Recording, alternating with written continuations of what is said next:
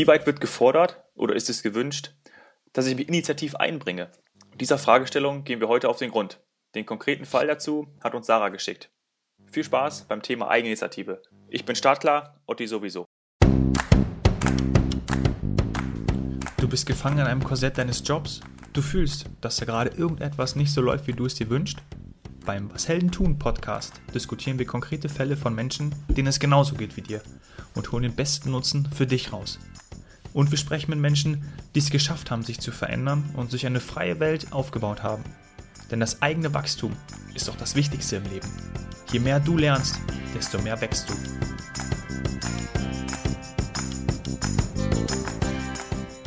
Sarah schreibt, mein Chef begegnet mir mittlerweile mit Ignoranz und gibt mir das Gefühl, dass meine Arbeit und oder meine Unit immer zweitrangig gegenüber anderen Bereichen. Ich bin total demotiviert. Er kritisiert in jedem Mitarbeitergespräch, dass ich mehr Eigeninitiative zeigen soll. Lieber Otti, Thema Eigeninitiative kenne ich auch persönlich. Ähm, viele Chefs fordern es ein. Man glaubt auch selber, dass man Initiative zeigt, aber irgendwie reicht es nicht. Ja, das ist ein Schimmer, aber eigentlich auch nicht äh, so unverständlich, wie man das äh, vielleicht annehmen könnte.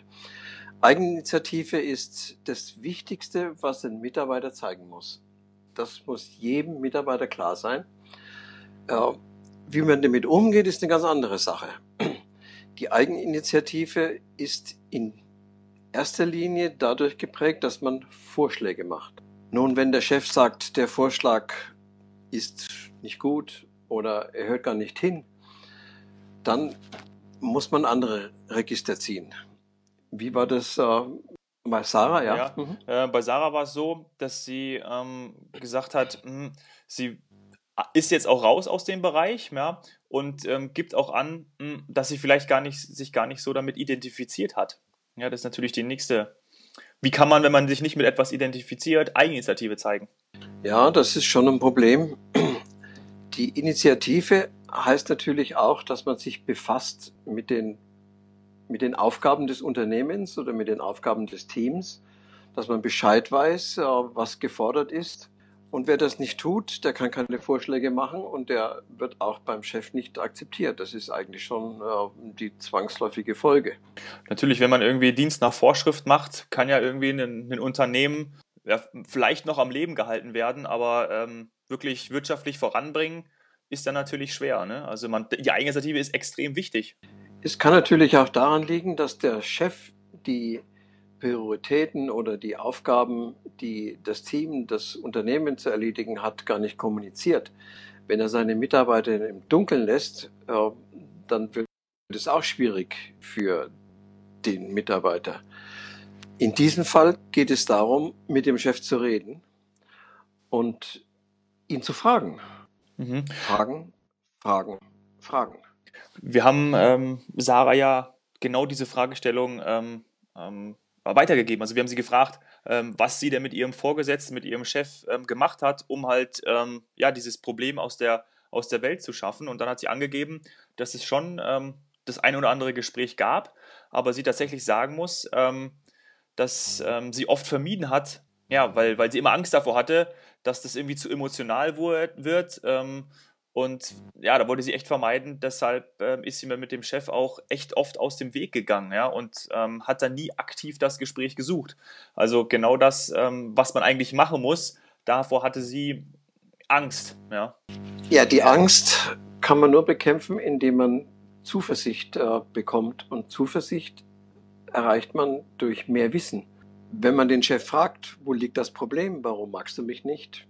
Simple Frage. Mhm. Äh, warum Warum habe ich keinen Kontakt zu dir? Äh, ich habe Angst vor dir. Warum ist das? Diese Fragen kann man den Chef ruhig stellen. Man braucht auch keine Angst haben, dass man eine blöde Antwort kriegt. Äh, in der Regel ist der Chef verantwortlich für seine Mitarbeiter und er nimmt die Verantwortung an und äh, spricht, spricht mit dem Mitarbeiter über seine Probleme. Das gehört zu seinen Aufgaben. Ja, vor allem, da muss sie auch, und Sarah, wenn du uns jetzt zuhörst, ähm, dann musst du auch einmal durch die Angst gehen ähm, damit dann die Angst auch ähm, durch was anderes ersetzt wird, weil äh, sei da mutig, sonst, sonst bleibst du irgendwie hängen und ähm, selbst wenn du mit deinem Chef nicht zurechtkommst, dann äh, such trotzdem das Gespräch mit ihm und ähm, geh dann vielleicht noch einen Schritt weiter, ja, weil wir müssen ja, oder gerade Sarah braucht ja eine Lösung dafür. Ja, mutig sein ist eine ganz wichtige Sache. Äh, man darf nicht kuschen vor dem Chef, äh, man kann immer sachlich miteinander reden. Wenn es emotional wird, kann man den Chef auffordern, bitte bleib sachlich, ich tue es auch. Aber man muss sich selbst auch an der Nase packen und äh, muss sachlich bleiben. Das ist ganz wichtig. Ja, also das wären schon die ersten, die ersten Lösungsansätze, weil ich glaube, und das kennt man ja von sich selber auch, wenn man natürlich etwas gerne macht, dann bringt man sich ja auch ein und will nicht einfach nur die Zeit absitzen. Ähm, leider geht es wahrscheinlich ähm, vielen so. Ähm, aber vor allem muss man mit dem Chef zurechtkommen. Ja? Und da wissen wir ja auch von den ganzen Fällen, die uns zugesteckt werden, dass das bei vielen einfach ja anscheinend nicht so ist. Ja, es geht auch darum, eine positive Streitkultur zu entwickeln mit dem Chef. Und genau über diese Sachlichkeit kommt man dahin. Also das Gespräch suchen und dann diese Baustelle aus der Welt schaffen. Ja, genau das ist es. Vorschläge machen ist das Allerwichtigste, wenn man Bescheid weiß, um was es geht, äh, was gefordert wird. Aber wenn man das nicht weiß, den Chef fragen. Aber die Vorschläge, die möchte der Chef immer hören. Und äh, je mehr Vorschläge kommen, umso besser werden sie und umso freundlicher wird der Chef werden das ist eigentlich ja die normale Situation. Ja, oft ist es ja auch so, dass sich dann die andere Seite, ähm, also der Chef ja auch nicht wohlfühlt und wenn man dann mit ihm spricht, dann ähm, kommt das ja auch raus. Ja. ja, es gehört noch was dazu. Äh, die Vorschläge allein müssen ja diskutiert werden. Man kann den Chef durchaus fragen, und das ist ganz wichtig, was er von dem Vorschlag hält. Man auch den Feedback des Chefs, äh, wie der Vorschlag ankommt. Die Ergebnisse des Vorschlags besprechen ist deswegen eine ganz wichtige Angelegenheit, die man nie vergessen darf, denn das führt automatisch in die Bewertung des Chefs für einen selber und je besser die ist, umso wohler fühlt man sich und äh, umso mehr ist man motiviert, in dem Unternehmen für den Chef zu arbeiten.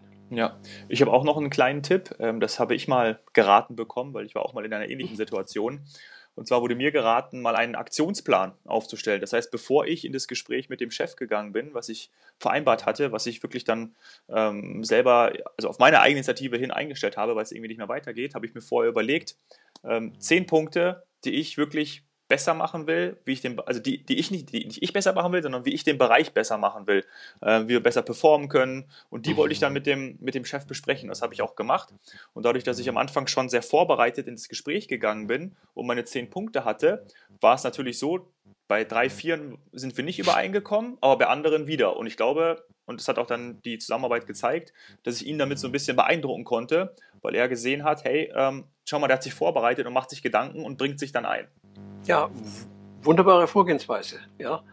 Wenn man solchen Plänen auf die Bedürfnisse und Forderungen des Unternehmens konzentriert, nicht auf die eigenen Dinge, die einen interessieren, sondern auf die Bedürfnisse des Unternehmens, auf die Bedürfnisse des Chefs, des, der Abteilung abstimmen, dann ist es perfekt. Ja, also wirklich auf konkrete Maßnahmen äh, fokussieren. Ähm, wir haben ja noch die, die Sarah gefragt, ähm, was sie sich denn gewünscht hätte, ähm, welche Form von Hilfestellung ähm, vielleicht innerhalb, aber auch außerhalb des Unternehmens ähm, zu dieser ja, Beseitigung des Problems beigetragen hätten. Und da hat sie gesagt, ähm, obwohl sie Angst hatte, das haben wir vorhin gehört, denkt sie, dass in solchen Situationen das Einzelgespräch die einzige Möglichkeit ist. Ja? Also um das Problem dann gezielt anzugehen. Workshop oder auch ja, irgendwelche E-Mail-Kommunikation glaubt sie nicht daran. Siehst du ähnlich, oder? Ja, das Einzelgespräch ist natürlich das Wichtigste. Man muss mit dem Chef äh, zur Rande kommen. Wenn das allerdings nicht geht, sollte man im Team äh, Kollegen finden, die genauso oder ähnlich denken. Und dann kann man im Team gegenüber dem Chef auftreten und die Sache vertreten und vorstellen und als einen Teamvorschlag machen. Das ist in der Regel eine sehr wirksame Waffe weil gegen ein Team kann sich der Chef äh, nicht so einfach wehren. Ja, ja, sehr guter Hinweis noch. Also demjenigen, dem man die Schuld gibt, der hat auch die Macht und will heißen, äh, selber in die Handlung kommen und alles versuchen, damit man dem Chef das eigene Tätigkeitsfeld ähm, ja, anerkennt.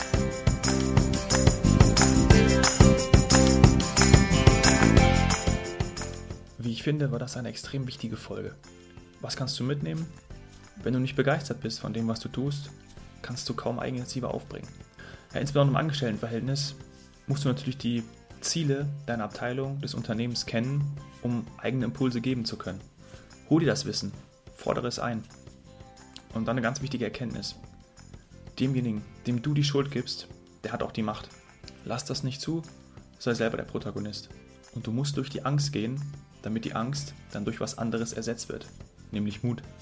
Wenn dir die Folge gefallen hat, und das hoffe ich sehr, hinterlass bitte eine super Bewertung bei iTunes, damit wir immer mehr User erreichen können. Erzähl deinen Freunden davon, deiner Familie. Freue mich auch, wenn du mir mitteilst, wo du gerade stehst, was dich stört. Schick uns einen Fall ein und den bearbeiten wir dann direkt hier in der nächsten Podcast-Folge. Setz dich mit mir in Verbindung auf Instagram at domhoffmann. Ich helfe Unternehmern und Selbstständigen mit meiner digitalen Medienkompetenz und meinem Mindset-Coaching-Programm. Ich freue mich von dir zu hören. Cheers, Hero.